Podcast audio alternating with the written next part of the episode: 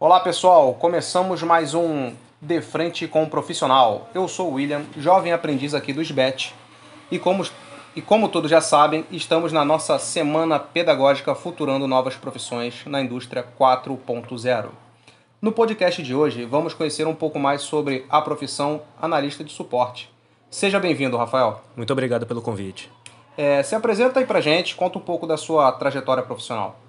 Bom, me formei em redes de computadores, trabalho já na área desde 2009, entre estágio e emprego. E basicamente é isso, trabalhando bastante na, nessa área aí, podendo tirar algumas dúvidas para vocês. Entendi, Rafael. O que é preciso fazer para se tornar um analista de suporte? Quanto tempo de estudo? Tem que fazer algum curso complementar? Explica aí para a gente um pouquinho. É, sou formado em redes, como eu falei.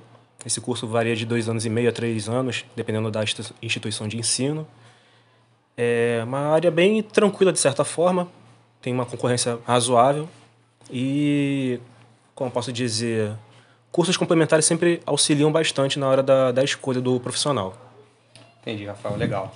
É, conta como é basicamente a rotina desse profissional. Que tipo de tarefas você realiza? Ou provavelmente uma pessoa que escolhe essa profissão fará?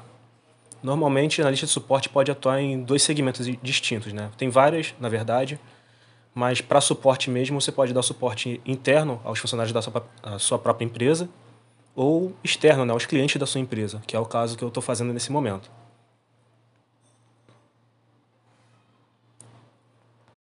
É, e também complementando sobre a questão de tarefas, é, varia bastante de você dar um suporte ao sistema operacional, impressoras, configurações de, de rede, né, roteadores, switch, cabeamento, coisas desse tipo. Entendi, Rafael. Pô, que legal, muito interessante. É, o que você percebe assim de mudanças nessa área dos últimos anos e, e com a pandemia? O que melhorou, o que deixou de existir? Conta um pouquinho pra gente, por favor. É, com a pandemia, é, valorizou muito mais a questão do home office, ficou muito mais é, utilizável isso. Principalmente pelo fato de algumas empresas já tentarem implementar isso e não conseguirem inicialmente, mas agora conseguimos flexibilizar dessa forma e também com o avanço da tecnologia facilitou bastante essa, essa parte. E quais são os desafios da sua profissão frente às novas tecnologias? É se manter atualizado, buscar novos cursos, é, certificações fazem muito peso também, como eu falei inicialmente, para essa carreira. Mas acho que é parte de você buscar sempre um novo desafio, buscar mais conhecimento para agregar na empresa, realmente é o grande desafio que o profissional de TI tem. Entendi. E qual é a média salarial de um profissional que está iniciando nessa área? Independente de onde você trabalha hoje, conta pra gente mais ou menos, por favor. É, na lista de suporte geralmente fica na faixa de entre 1.800 a 2.000, 2.500. Geralmente varia da empresa que vai contratar. Mas geralmente é nessa faixa mesmo. Entendi.